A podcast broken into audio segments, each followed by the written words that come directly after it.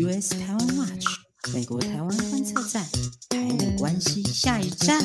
新闻加料，评论加辣，欢迎收听观测站底加啦！欢迎收听第二季第十五集的观测站底加啦！我是可心，我是方瑜。哈、哦，不得了，不得了，不得了！这礼拜真正大代志，大代志，大代志。奇怪呢，哈，连阿富汗铁军搁跟台湾佮有关系啊？奇怪，台湾真正是即马是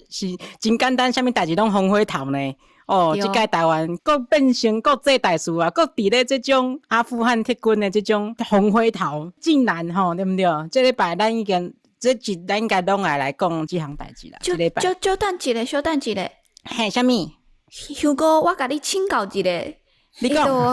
阿富汗 的台语要安怎讲？阿富汗无台语，因为阿富汗都是音译过来，音译过来就是阿富汗的中文啊，讲阿富汗的中文啊，你讲怎样话意思？因为伊伊它是专有名词嘛，伊就翻译啊，安尼都直接翻过来啊，系啊，就是阿富汗，对对对对对，那我又学会了一个台语了，阿富汗。不不不，你也当直接讲，直接讲英语就好啊。好啦，比较公平的哈，原文，原文的阿富汗，好，阿富汗。好，那我们这周真的就要把整个焦点就放在整个阿富汗的事件上，就台湾的整个社群媒体上面有，对啊，看到很多的影片。嗯，真的还蛮心碎的啦。有妈妈把孩子丢过这个铁丝网嘛，然后还有挤了人满为患的飞机，然后还甚至有人从飞机上面掉下来嘛。就这些画面，我觉得大家看了都触目惊心，也都非常的惊讶。那我们这次就会开始，就整个把整个阿富汗事件把它放在我们今天的讨论主题，然后我们也会针对美国后续回应这些台湾以美论啊，还有就是各地的以美论的这一些回应。那我们会。会照整个时间的发生顺序去讨论，然后先讲阿富汗，然后再是苏利文把以色列跟台湾做比拟，然后最后是最惊人的，大家最惊讶就是把台湾升级为北北欧等级的盟友。那总统自己讲的，对，真的。然后我们最后的时候会访问中兴大学国际政治系的崔进奎教授。那崔进奎教授真的是。哇、哦，中东的政治专家，那我们真的很大专家，嗯，我们很开心可以邀请到他。因为我自己本身有一个阿富汗的朋友，然后他之前在阿富汗的国安单位工作。我那时候有问他说，他可不可以上来？嗯，虽然他只讲英文啦，但我们有想过一些办法，就有翻译，然后来来请他上来讲一下。但是因为他家人都还在阿富汗，然后他这几天的情绪是很不好的，所以他觉得在嗯我。看了是还蛮难过，因为他过去是一个很蛮强啦，对啊，他过去是一个很坚强的人。这段时间应该已经嘿，对，很不好过啊。对，所以就是他说给他几个几个礼拜的时间，然后让他平复一下情绪。那他等到他觉得他比较准备好了，嗯、会来跟我们分享。希望他家人都平安呐，希望一出来两都平平安安。但因为他他家人其实之前都是帮美军工作。哎，所以说真的是有很很大危险的。对，嗯、好啦，那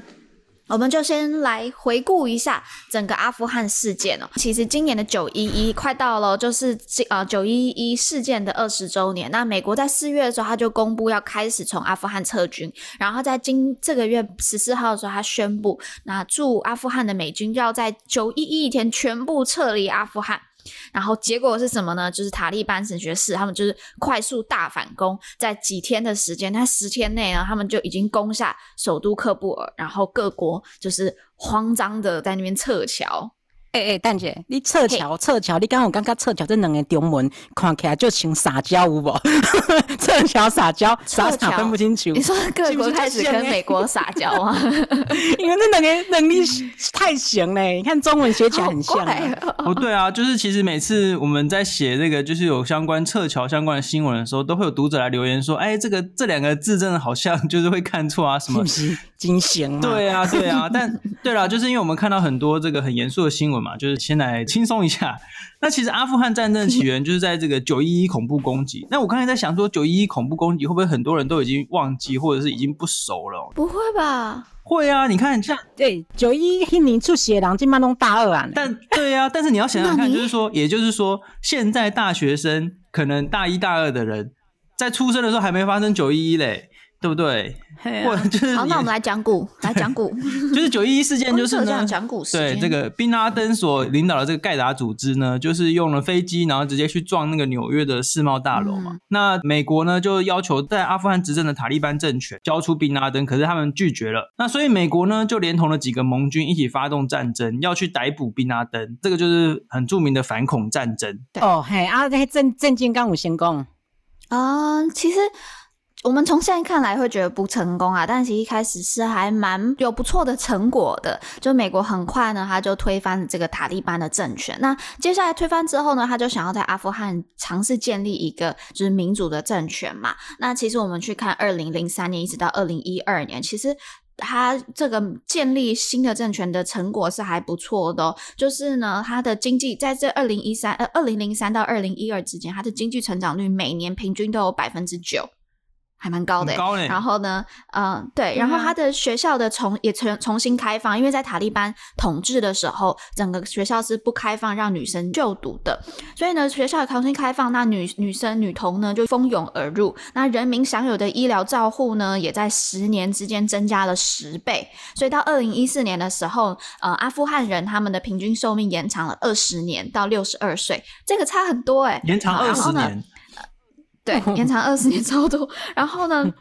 塔利班也被赶下台之后呢，有两千万人买了手机、报纸。电台、电视公司在二零零一年之后呢，之之前是不准你自己有这种报纸、电视台，但之后在二零零一年之后，就是如雨后春笋般这样的出现。美军在就是建设阿富汗的这个工作，在二零零五年的时候是达到了这个最高的高点。那那年的民调呢，发现说有百分之八十三的阿富汗人对美国是有好感的。所以一开始是真的还蛮不错的，但是就有很多的作者，包括呃，我现在在呃这本书叫做《美国如何丢掉全世界》，他这个作者麦麦克曼德尔邦，然后还有之前我们提过这个《巨人》这本书的作者都批评，他们觉得美国在阿富汗的这个建设没有用尽全力。就他并没有真的够认真在去做这件事情，那到底这是不是完全的原因呢？啊、呃，我觉得当然也不一定啦。但是会发现，就是阿富汗战争建设有还不错的成果，但是呢，这是整个战场还是在各地一直进行，然后也没有办法结束，所以整个花费美国是非常大的。奥巴马的时候，他上任就宣布要征兵到三万，他想要赶快就是征完兵就赶快结束战争。到了二零一一年的时候，那时候很大的新闻嘛，宾拉登被击毙了。对，然后那个时候，呃，因为宾拉登被击毙了，所以美国主力军队开始慢慢的撤出。但是呢，整个阿富汗战场还是持续哦。那一直到二零一五年的时候，美国才宣布要主要部队要全部撤离，然后只留在两千人左右来留守。那那个时候行动代号叫做 Operation Freedom Sentinel，啊、呃，就是自由守望。那主要的目的呢，就是维持和平，让民选政府可以顺利运作。对，那所以说现在就是要撤出剩下的这个两千人这样子，那但是没想到如此的迅速，就是整个国家 政府都垮台这样。其实哦，这个去年啊，就是二零二零年的时候，川普政府哦曾经跟塔利班组织签订了撤军协议。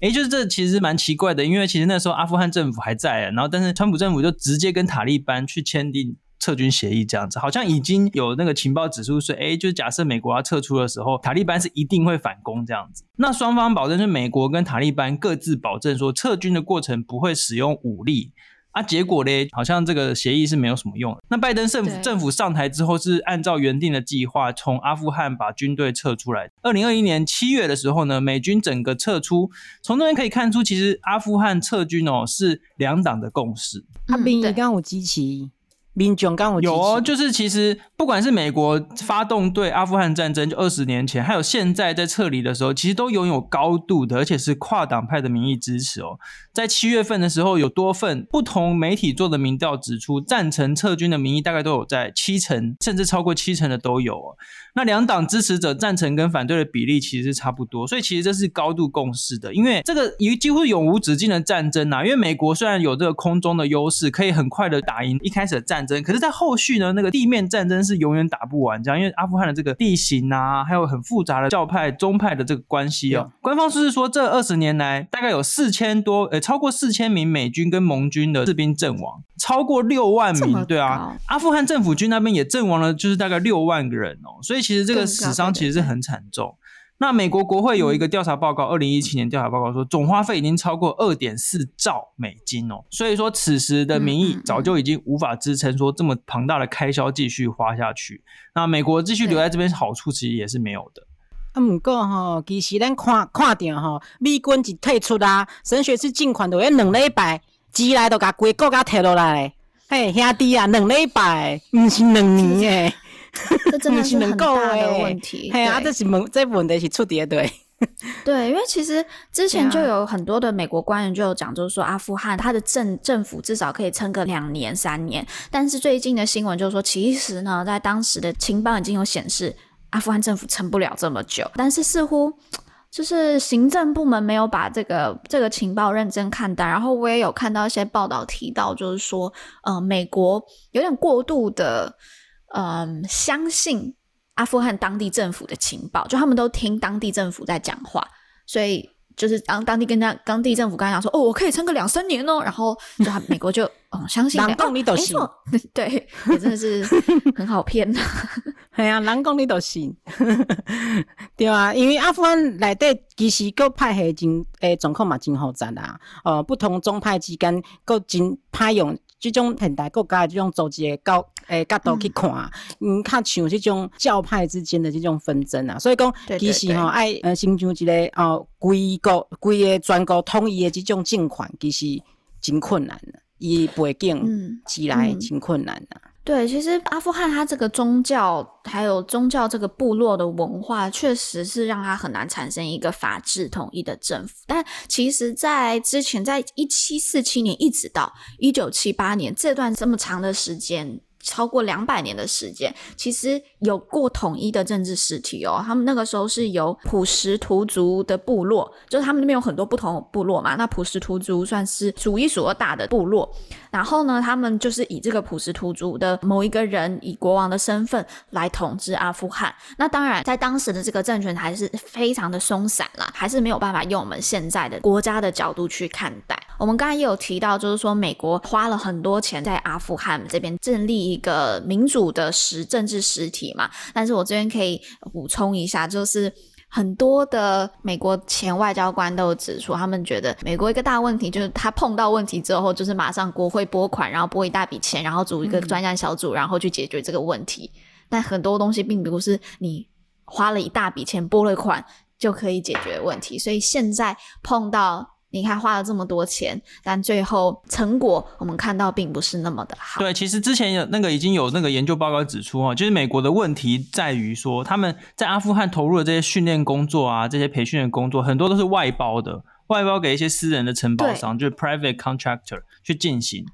啊，对，Foreign Policy 有个很棒的文章，我待会可以把它。贴在下面的那个叙述栏，大家可以对，就是说这个 private contractor 他们在天高皇帝远的地方没有事实的这个监督，然后所以说，比如说他们去训练这个阿富汗的军人，可是军人拿不到薪水，这就是很大的问题啦。而且这个盟军呢，其实长期以来是选择跟一个叫北方联盟去做合作，因为阿富汗很多宗族嘛。可是哈，这个二十年前呢，北方联盟最具有声望也最具有能力的一个领导者，他叫做马苏德。他那时候就是被自杀炸弹给炸死了。那这二十年来，并没有下一个足够有声望跟领导能力的人出现，所以也就是说，北方联盟其实自己也有自己的问题啦。那所以说哈，就是这二十年来，阿富汗军队阵亡的人数呢，这我们刚才提到，大概也快六万人。所以说，我们不能够去说什么啊，阿富汗都不抵抗啊，阿富汗人都自己不想打仗。其实没有，其实阿富汗人其实是很努力的。这一次神学式反攻，那许多人选择直接投降，是有整个结构性因素在后面。嗯嗯嗯，对啊，不管安怎讲吼，美国这届撤军的这种行动啊，效果是安那？效果就是造成了阿富汗的政府啊，真紧就规崩溃崩弃嘛，完全无迄抵抗的能力嘛。世界各国诶，大个国家诶，拢雄雄共共，甲伊诶侨民吼，拢退出了阿富汗嘛。迄种画面吼，真正吼看了。互人真艰苦啊。讲咱讲实在，迄种大家那种逃难的迄种画面啊，我有问有一问问题啦，敢是讲咱遮的小拢爱算伫美国的头壳顶，吼，那照你讲，对，拢美国造成的呀，对，真的就是大家大家真的会把很多东西算到美国上头上啦，啊、因为其实不只有台湾有出现这个以美论，很多美国的盟友，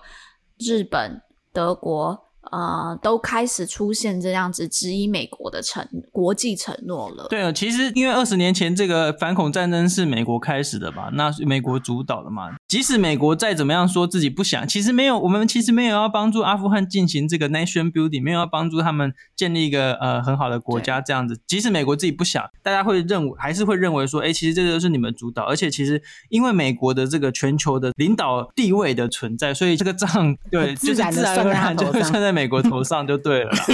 不过我觉得哈，最有趣、最有趣的呢，我们讲了那么久阿富汗呢，其实要赶快再回到台湾身上，因为阿富汗离我们蛮远的，可是台湾却卷入了这一波的舆论当中，是为什么会这样呢？对，哦，就大概跟大家大家讲一下，其实就是有很多在台湾那个所谓以美论的这些呃政客啊，或是。媒体啊，他们就开始讲说，你看，你看，美国就是会一直去背弃自己的盟友嘛，就是放弃自己的盟友，所以台湾根本不能相信美国啊，等等。这个以美论呢，其实这几天在台湾非常的盛行哦，大家都说美国就是要放弃台湾啊，就是台湾就是再怎么样都没有用啊，等等。结果，结果最令人意外就是美国方面的回应哦，是不只是层级非常高，而且在内容方面也是非常令人的这个意外，甚至震惊的。对。白宫国安顾问那个 So Jake Sullivan 呢，他在八月十七号的这个例行的记者会上面，他就有很正式的去回应这一些观点哦。他就说，美国在阿富汗协助军队，就协助军队发展已经二十年，投入很多的训练装备，还有相关的资源。美国认为阿富汗人民必须要起身捍卫自己。那他同时也有提到，就说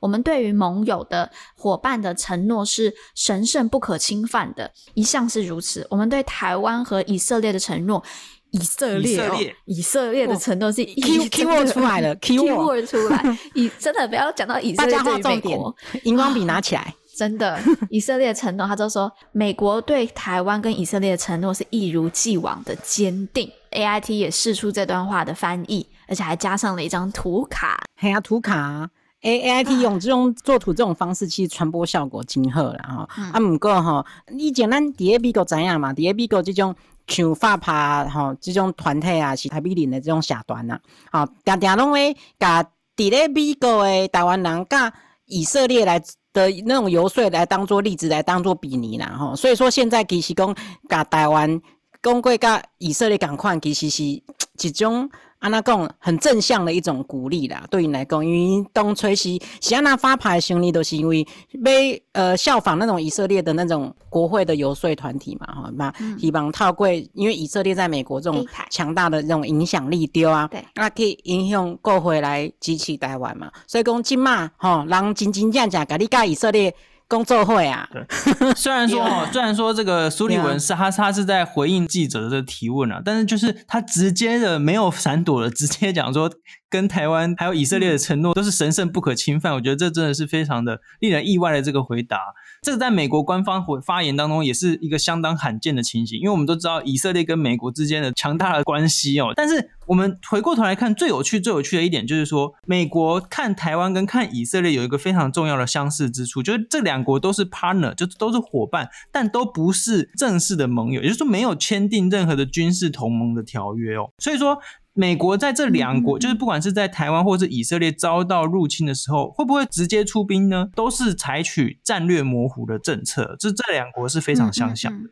对，就是其实现在很少人会去怀疑美国对于就是守护。以色列的这个决心哦，但其实好几次的这个中东的战争，不管是大或小，美国也没有真的就是去派兵救援啊。他是平时就是支援你战备武器，然后战争的时候啊、派出航母这样子。那其实美国也会担心和以色列如果有正式的同盟，会逼得美国必须要跟这一些中东国家去开战。所以美国宁愿就是我提供你一些援助，然后卖最新的武器给你，然后进行技术转移，他也。不要真的就是人进到以色列里面，把自己的士兵送过去，这对他也 想想也没有，也不是一个好的战略啊。迄啥，迄都是吼，其实咱常常讲的战略模糊啦，其实都是即回事啦。袂甲大家讲吼，我一定会出兵甲你斗相共哦，我一定会甲你斗相共。其实都是安那，平常时点点都伫咧甲你斗相共，毋是讲吼，诶正正经的时阵，毋是伫正伫咧战场上甲你斗相共，但是伫咧边啊，甲你。提供经济经济帮助啊！呢，美国对台湾海峡假设有冲突的时候的态度，其实也就是这样嘛。对美国来说，当然就是如果可以不直接打仗的话，当然是最好的。就是说，我们自己要对自己的自我防卫做负责。要怎么看苏立文这段话？我觉得是说，对台湾来说，以色列跟美国之间这个外交关系呢，是一个我们台湾跟美国外交关系一个最理想的形态啊，就是一个 ideal type。我们看现在以色列跟美国这样紧密的关系，也就是我们将来台美关系可以达成一个努力的目标。我觉得应该是这个样子。台湾现在最重要的就是要持续加强自我防卫的能力。嘿，阿哥阿未完哦，乡亲啊，阿未了，大家两尊公都是北京的国安会，安尼话人一讲安尼都结束吗？无无，过灯刚哦，那是八月十八号的时阵，美国总统拜登出来啊。拜登接受 ABC 的电视台访问吼，这个访问伫咧十九号的时阵看出来，拜登的这届访问，会当讲是震惊了什么全美的政策圈，还包括台湾的所有政策圈，真的是投下，这不是震撼弹，原子弹的哦，核子弹。这个访问是虾米呢？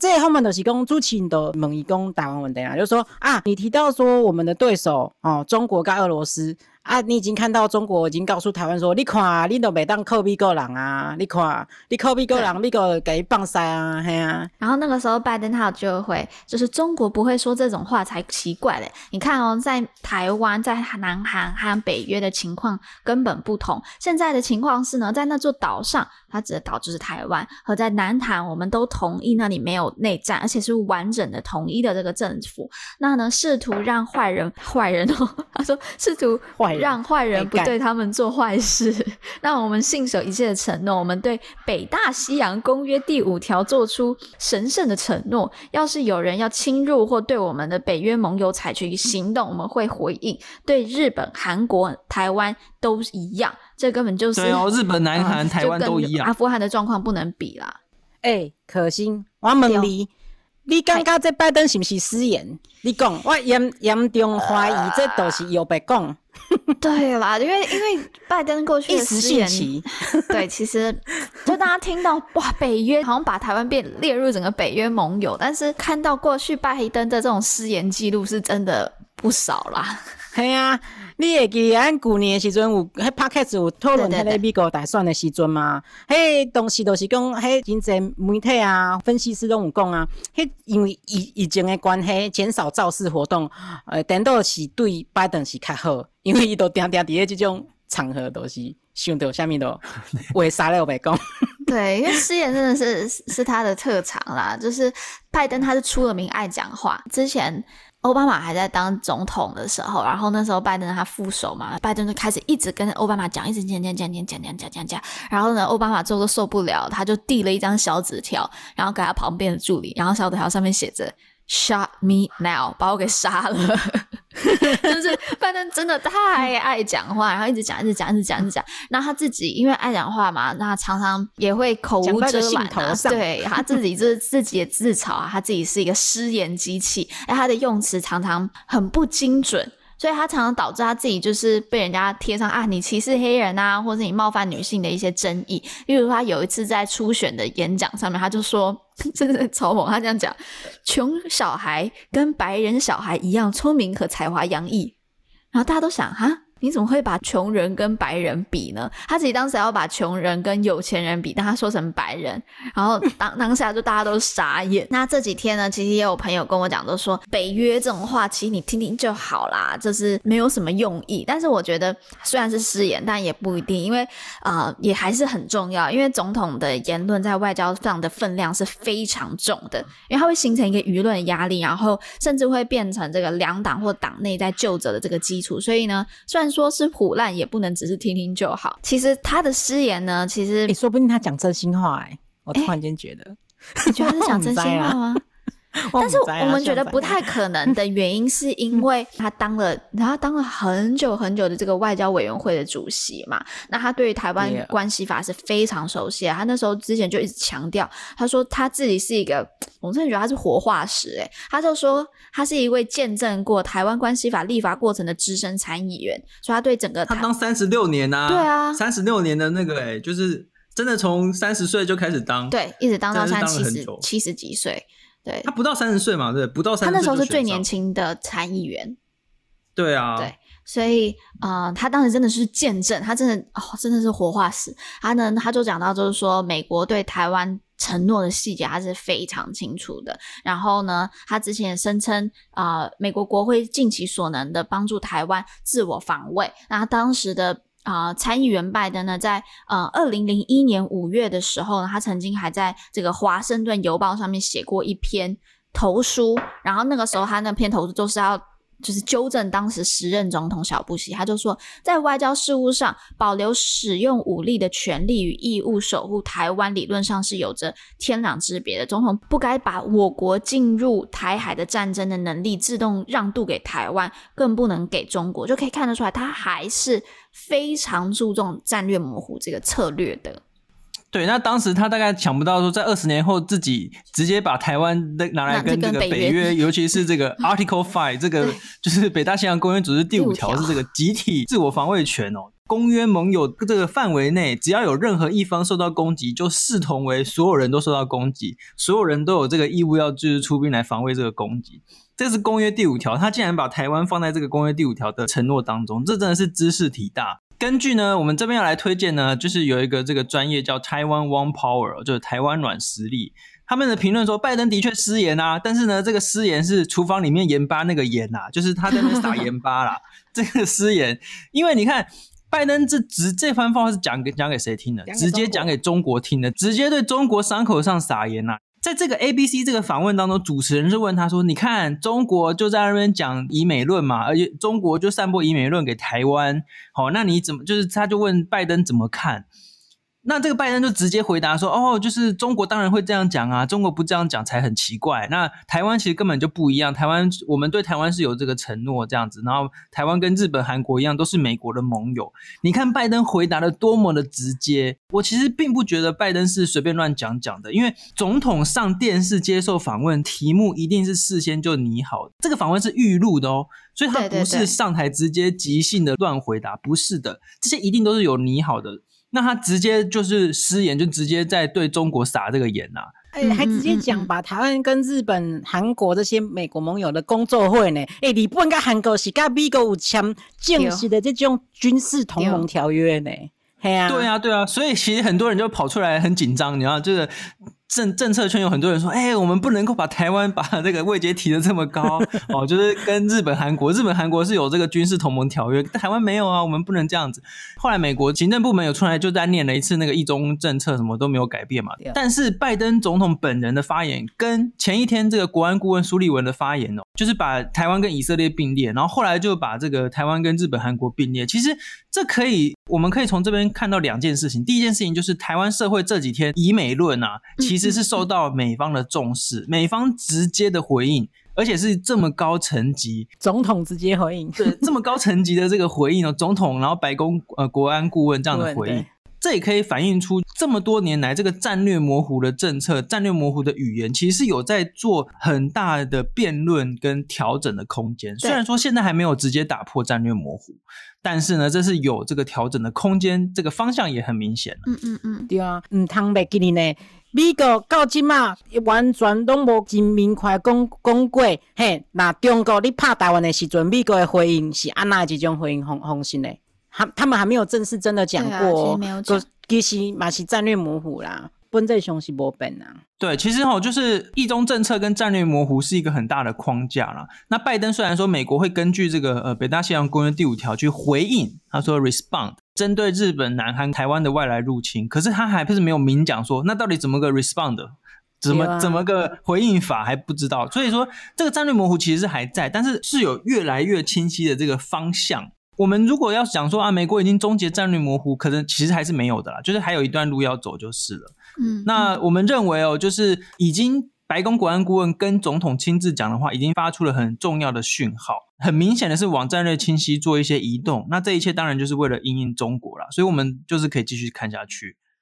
讲到底吼，台湾吼真正好好了解美国的政政策圈是咧辩论啥物，是咧想啥，啊，咱家己诶想办法，诶、欸，会当融入因诶讨论当中啦吼。而且毋管是美国诶即种政策是安怎改变，台湾家己咧吼，拢爱做好上好诶准备，好好培养家己诶力量吼。即点应该是大家拢会同意诶啦，即点应该是无啥物疑问诶啦。对对，没错没错，嗯，真的是好，我觉得就是大家继续的。观察啦，我们也自己做好准备，然后我们也观察美国他们的进展。好，那今天呢，就像刚才我们一开始讲到的，我们整个主题呢都要围绕在整个阿富汗事件上面。那我们今天也预留了比较长一点的时间来 call out 我们。没有一个人真的是中东的专家啦。那自己念了一些书之后，也发现中东议题真的不是不是随随便便就可以讲的。所以我觉得我们还是好好的来问真正的专家。今天我们真的很开心可以邀请到中兴大学国际政治研究所的崔静奎教授，超级难得，真的超级难得。因为很多很多粉丝都在 Instagram 上面啊，还有我们的啊 Facebook 上面都有一些提问，所以我就帮大家整理一下啊、呃，大家最好奇的几个问题，然后呢，请。我们的崔教授帮我们回答。崔教授可以先帮我跟大家问个好吗？主持人跟各位听众大家好，崔老师好，欢迎欢迎崔老师。好，那我就废话不多说，赶快来杀入重点。这是大家第一个问题，就是呢，我觉得我自己有时候也有同样问题，就是看这个阿富汗相关的新闻，就感觉好像是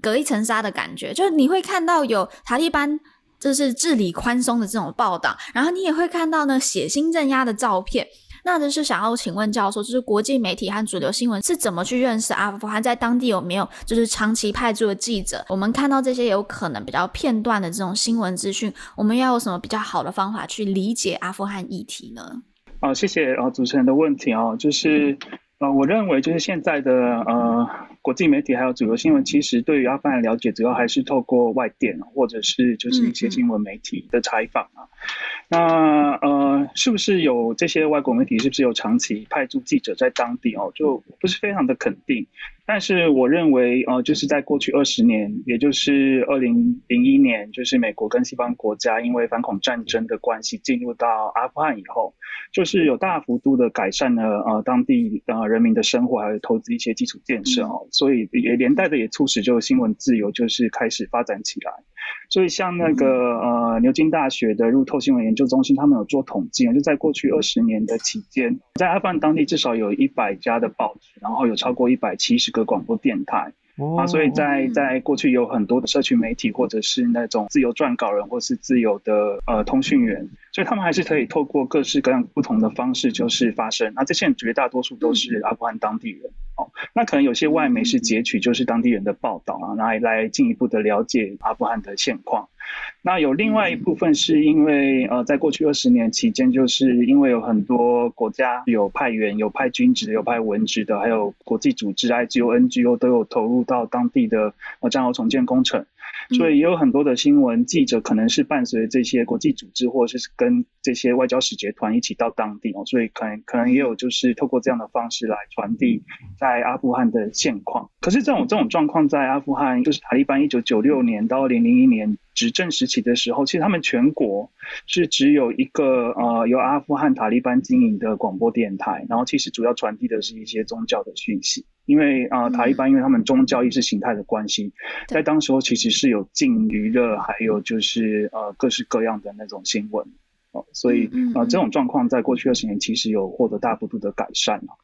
那我觉得呃可能目前呃特别是我们最近在看一些相关的报道的时候，你会发现其实西方国家非常关注的是阿富汗的未来人权跟女权的问题。可是我觉得这其实呃多多少少还是带有一些西方国家的那种就是主观的判断哦，因为呃特别是像妇女应不应该戴面纱，其实这在伊斯伊斯兰世界有很多的讨论。其实也不是只有阿富汗的妇女会被塔利班要求要戴戴面纱。在伊斯兰世界里头，每个国家，呃，因为他们法律或者是宗教习惯的关系，就是对于妇女该不该戴面纱，或是应该穿戴什么样的就是面纱形式，其实各个国家都不太相同。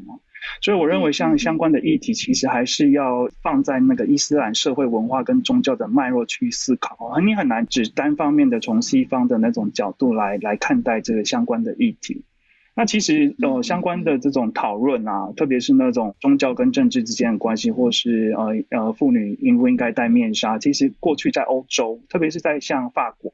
因为法国人他们很自豪是那种政教分离的那种传统世俗主义。可是在，在在过去，因为特别是二零一五年的那个呃难民危机，有非常多的呃来自中东北非地区的难民进到欧洲国家，特别在在法国或者是一些欧洲国家，他们都有推动相关的 burqa ban，就是对呃面纱禁令，全部嗯。对，有一部分是因为世俗主义的影响，然后呃不同的那种文明价值观的理解上面的误差啦，然后还有一部分原因是因为反恐的需求，所以这些国家他们会要求不可以佩戴那种面纱，特别是在公众场所。所以我觉得还是要在就是那个伊斯兰的那个脉络里头去看会比较有意义，而且它其实并没有一个标准答案。对，但这其实同时也反映，其实西方世界或者是在在其他国家，对于伊斯兰文化或是宗教，其实并不是那么的了解哦。那这可能就又回到就是呃主持人的问题。那我们可以透过什么样的方法来了解伊斯兰或是了解阿富汗？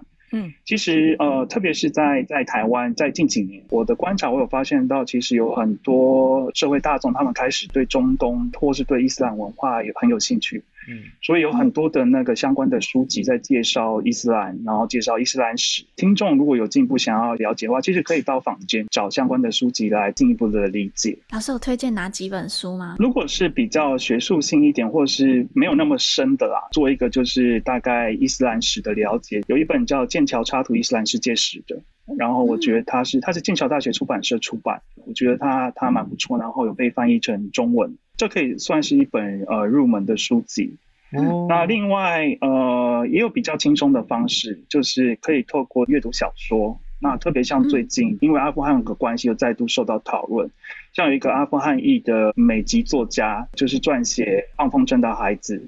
然后《追风筝的孩子》，他叫那个 Khaled Hosseini。他其实不是只有写那本书《追风筝的孩子》，另外他还有一本叫叫《灿烂千阳》的。那他都是以就是呃。小说的方式，然后以阿富汗为背景来叙述发生在阿富汗的那个故事。那我记得就是那个《追风筝孩子》也有被拍成电影。听众如果有兴趣想要了解，然后又想要以比较轻松一点的方式来理解的话，可能也可以就是透过阅读小说。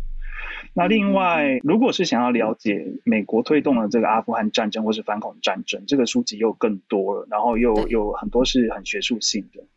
那最近是也有一本是牛津大学出版社，那个书名叫做《The American American War in Afghanistan: A History》。嗯，这本书它蛮新的，是呃也有被那个《Foreign Affairs》外外交事务杂志的书评有介绍过。作者他长期担任美国参谋联席会议主席的幕僚跟顾问，然后他深入就是在啊，呃不是，作者是叫 Carter，但他的 last name 我有点忘记了。哦、oh，好，我现在查到了，Carter Markasian。对，嗯，那本蛮推荐的，因为他是他他等于从二零零一年，然后开始一直介绍到二零二零年二月，就是呃，美国跟塔利班在卡达开始就是进行那个和平协议的谈判。他把那个中间的那个那个历程，就是历经了三任的呃总统，小布希、奥巴马到川普，美国政策的那个转变，就是他把它做了非常详尽的回顾。然后，因为他深入到当地，所以他又有就是第一手的那个观察，所以我觉得那本也也也蛮不错的。然后他非常的新。那呃，他其实在，在在那本书里头，他有预测到，就是可能美国在在阿富汗的战争最后可能会以失败就是收场，因为就是还是，对，因为他还是对预言，呃，可能跟他自己在当地那个观察。观察，嗯，对，然后他认为说，就是阿富汗的那个呃部族主义，还有那个政治跟宗教之间关系，其实非常紧密的。嗯那这个可能是就是美国跟西方国家在介入阿富汗事务的时候所忽略的很重要的关键因素。嗯嗯，嗯，所以那那本书我也蛮蛮推荐的。好，大家各位听众，大家把那个书单记下来了吗？如果没记下来，我们帮帮大家写在下面，帮大家写在叙述栏。对，买起来，买起来，真的要来讨论，就要先好好的认识。好，那第二个问题呢，不少。听众朋友问，他们就问，就是说，请问塔利班对就是阿富汗当地民众而言，他们是一个什么样子的组织？我觉得可能对，如果从阿富汗人的角度来看的话，可能不同世代对对塔利班的那个印象可能不同。嗯、塔利班是在二零零一年被推翻的嘛，那现在已经将近二十年，所以可能比较年轻世代的阿富汗年轻人。他们可能没有遭受到就是在塔利班统治时期，所以他们可能对塔利班的观点或想法，主要可能还是来自他们的家人或是朋友。所以，像如果是有经历过塔利班执政时期的阿富汗人，其实绝大多数的人可能会认为这些神学士他们其实呃某种程度来说是非常的冷酷，然后他们就是以非常严格的伊斯兰教法来治理国家。可是当初其实就是神学士上台的时候，就是他们从九零年代初期，然后呃他们兴起上台的时候，阿富汗人对他们其实也是抱有期待的，因为呃这个国家经历过很严重的内战，然后又呃又派系之间的冲突、贪污腐败的状况。那当时候的塔利班他们的诉求是，就是他们誓言就是会以伊斯兰价值来来治国，然后会恢复就是阿富汗的秩序，然后会打击贪腐。哦，所以早期的时候，可能有有很多的阿富汗人对他们是寄予厚望的，嗯，但是后来就是因为这个塔利班政权，他们对伊斯兰的诠释，然后又是以非常极为严格的伊斯兰教法来治国，所以可能就是大多数的人有经历过那段时期的话，特别是女性哦，因为塔利班他们禁止十岁以上的女性就是呃上学。然后就是也进各种的娱乐电视啊，然后就是音乐，所以可能他们对塔利班的那个印象是会认为他们是一个非常严格，然后近乎就是冷酷的一个政权吧。哦，嗯嗯嗯。可是到了大概二零零一年以后，美国推翻了这个塔利班政权了以后，就是他们转变成是一个很像那种叛乱团体。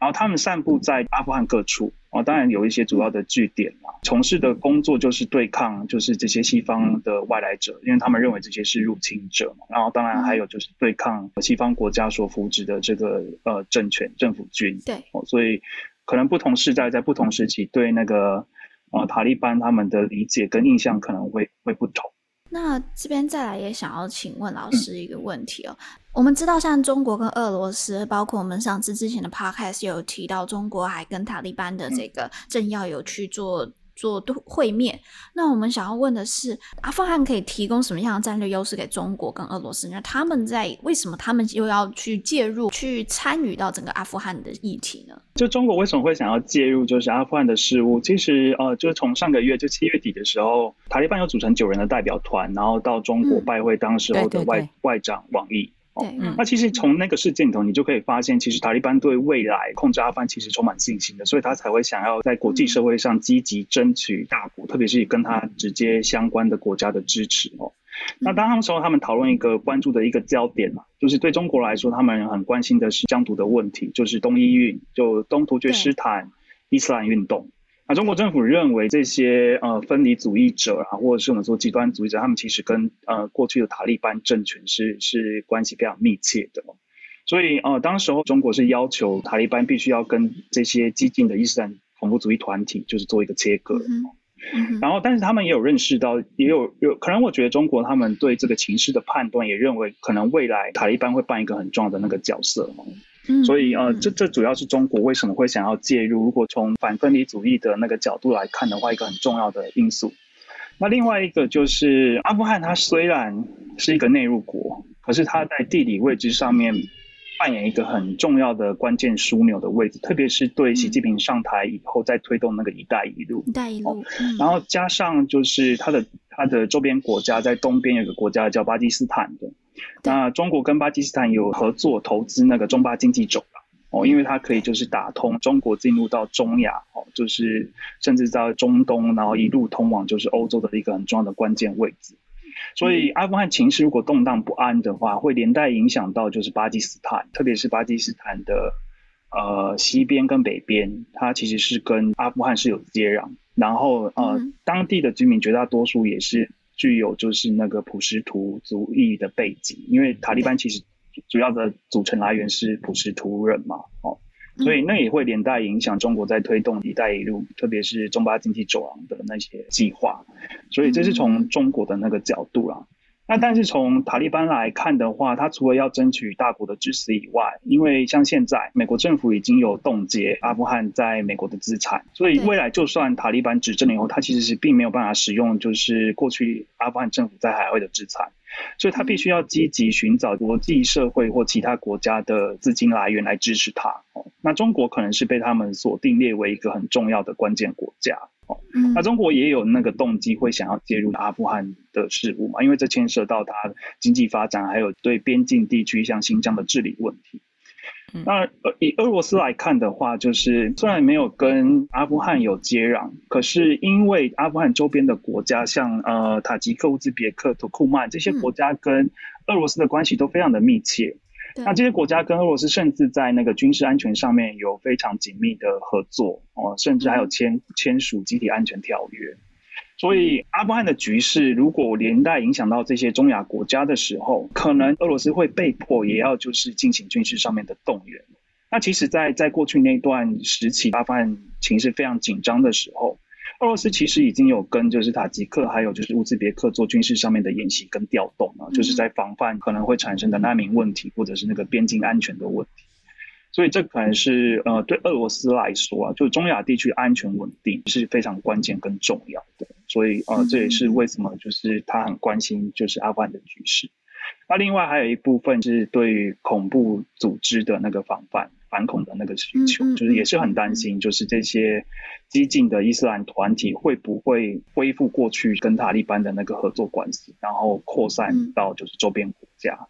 所以这是这两个国家介入阿富汗情势，我认为最主要的那个关键。嗯，但是可以看到，真的是阿富汗它的这个地缘战略位置是非常、嗯、对，这是中俄两国是真的非常的重要。我们今天在前面我们也讨论到了很多，就是关于美国撤离阿富汗这样子的的政策。我想所有的观众啊。呃最大最大问题就是想要问，为什么美国估计的阿富汗政府垮台时间跟现实差距会这么这么的大呢？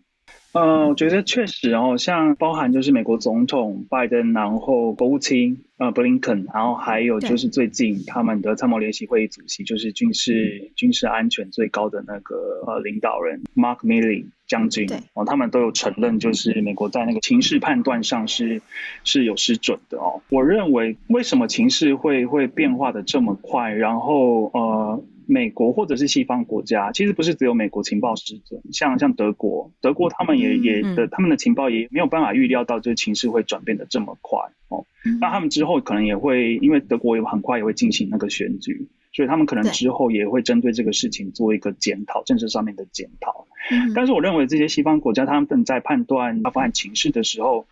呃，他们基本上认为他们的假设是。这个阿富汗政府是还是有战斗力的，可能不是那么的乐观，但是至少会抵抗一阵子。只是他们没有想到，这个他们一手组织训练的政府还有政府军，会这么的没有就是抵 抵抗能力，兵败如山倒，甚至甚至你很很多时候连打都没打，就直接直接弃守了。所以我觉得这可能是他们当初就是在做情势研判的时候，没有没有料想到这一点。所以可能跟我们现在看到的状况落差的这么大，嗯，所以我觉得那个可能他们的情报部门并没有就是把这个阿富汗政府跟政府军的那个战斗抵抗意志就是计算进去。真的不知道是这些阿富汗的政府军太会演，嗯、还是美国真的是太太奶太天真，真的不知道是太相信他们。呃，或者是你可能从某一个角度来看的话，就是可能当地人真的对这个阿富汗政府那个刚刚你领导的那个政府非常非常没有信心，失望，对，而且也很失望，所以呃，可能就连抵抗都不想抵抗哦。嗯，所以如果从某个某某另外一种角度来看的话，可能我们可以做这样的那种呃呃解读。对，其实刚刚我们也有提到，就这些政府军很多全部都是拿美国薪水的，那美国走了之后，其实他们。回击的那个反抗的那个动力也很大的失去了，而且他们之前也被他们的人民很一直在批评的，就是严重的这个贪污的贪腐的问题嘛。那他们也得不到民心。嗯，其实，在讲这个，我们说那种两军作战的时候，那个战斗意志其实非常重要。然后，其实我们如果回顾美国过去打这个反恐战争，其实阿富汗只是其中一场，嗯、第一场，然后打最久。对。同时，其实，在那个美国在伊拉克，其实也有在进行反恐的作战。对。那过去在在对抗那个伊斯兰国问题的时候，当时候有一支就是异军突起的，是那个库德人。然后我们知道有他们有一个非常有名的库德敢死队。那当当时候就伊斯兰国在兴起的时候，呃，伊拉克政府军也是啊，对于那个伊斯兰国也是抵抗意志很薄，甚至也不想打。可是那个库德人，因为他们自己过去从一战结束以来的那个历史的经验哦，那他们认为就是能够守护自己他们家园的是他们自己。哦，所以他们的那个战斗意志非常强，然后后来在这西方国家的援助下面哦，所以反而变成就是，呃，以美国为首，西方国家在打击伊斯兰国的时候，一个非常仰赖的那个战斗主力哦。跟尼克对照起来的话，你就可以发现，其实那个战斗意志是是真的呃非常重要的。嗯嗯。好，那再来最后一个，我觉得是啊、呃，我自己很很好奇的，是最想问的问题啦。那嗯，我们知道。阿富汗的难民问题从一九八零年代就开始了，当时啊，苏联的入侵，然后很多的阿富汗人逃到了巴基斯坦，逃到了伊朗，嗯，这是一个长久以来都有的阿富汗难民问题。那现在又更加严重了，因为美国的撤军。那想要请问老师的是，世界各国能够如何去援助阿富汗的难民？那尤其是台湾，虽然我们台湾离得很远，我们可以除了就关注相关的新闻。我们还能够多做什么吗？呃，我觉得如果以现阶段来看的话，就是世界各国主要还是呃呃接收就是阿富汗的难民哦，就是这可能是是对阿富汗人来说最最立即而且最实际的那个援助，嗯哦，因为他们有很很多人，就是特别像现在有有这个难民的逃难潮哦，可是我觉得也是因受到就是过去特别是。比欧洲国家来看，然后那个二零一五年那个难民危机，对，那是欧洲国家来从二战结束以来最大一波难民潮。那、嗯啊、这波难民潮对欧洲国家产生很严重的影响。像我们后来看到，就是这几年看到那个极右派势力的崛起啊，然后那个民粹主义，都是受到就是那波难民潮的影响哦。因为这难民它其实带来的很很多的是像经济上面的问题，然后社会资源、福利的问题、治安的问题。甚至是那个国家认同的问题，所以你看欧洲为什么很多那些极右派政党会兴起？他们打的诉求就是反移民，然后特别是反伊斯兰哦。那因为就是受到过去那个经验的影响，所以你会发现在，在在讨论就是要不要接受阿富汗难民的时候。绝大多数的国家，特别是欧洲国家，他们其实都是非常保守的哦。过去像德国，就是德国梅克尔执政时期，嗯、一开始的时候还是那个开放难民的政策，可是后来受到那个极右派或者民粹主义的影响，它其实有修正。那我记得在在这一次这个事件里头，德国是有愿意要接收，可是他接收的那个名额人数是少。数量非常的少啊，嗯，所以你就可以发现，就是这个难民确实对国际社会来看的话，是一个很棘手也很难处理的问题啊，因为它它涉及到的那个层面非常的广。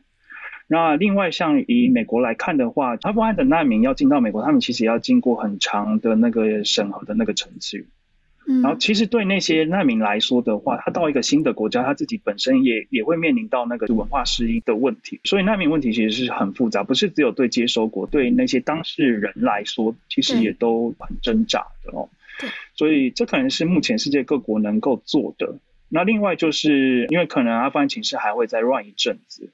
所以可能要等，就是情势稍微稳定的时候，可能国际社会，特别是一些 IGO、NGO，可能就可能可以思考要透过什么样的方式进到，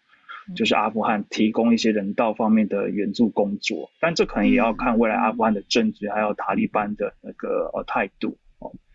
那另外台湾能够做什么？其实我觉得政府能够做的，其实相对来说非常有限哦。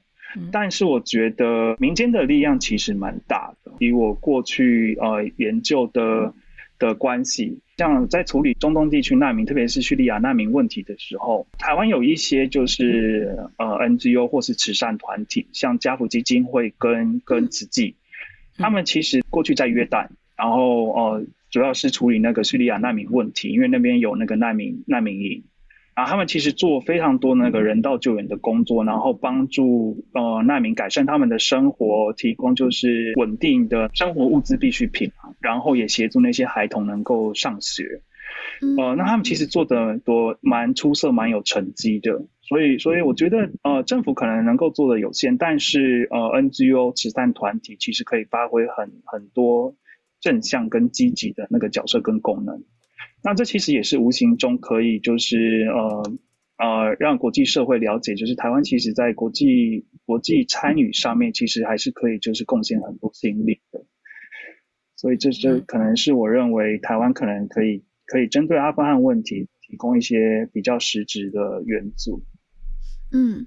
我觉得对于听众来讲，有可能会觉得啊，我我现在也只是一个听众，就算是很有很有热切希望帮忙，但可能还没有办法就直接投入。但我觉得没有关系，我觉得从了解这个地方开始，我觉得了解是对。啊、嗯，是很力很大的一个力量，所以就是刚才老师提到那些书籍，也就是鼓励大家去看，然后我们也更多的去关心阿富汗目前的发展，美国在当地的政策，世界各国的政策，然后我们也去了解，我们可以再多做些什么。那今天真的非常非常感谢崔老师跟我们的讲解非常的精彩，超级难得，超精彩，真的真的中。台在中东的研究议题上面，我都听到忘记讲话了。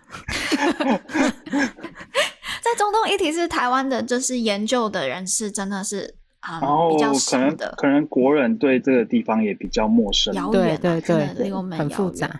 对，中东，哎、欸，真的，对啊，嗯，香菇要说什么？没有，我是想到我的博论也是做中东的研究，不过是海洋工程的研究。好的吗？对，对我是研究波斯湾。波斯湾的风浪，波斯波斯湾的风浪模拟，对，蛮、哦、特别的，对，还蛮特别的。所以就是，我们也希望台湾有更多人来去关心中东的状况。好，那今天非常谢谢崔老师跟我们的分享，谢谢，然后谢谢谢谢崔老师，听众们听到这么久，那我们就下一次再跟大家见面喽，下礼拜见，拜拜，谢谢，拜拜。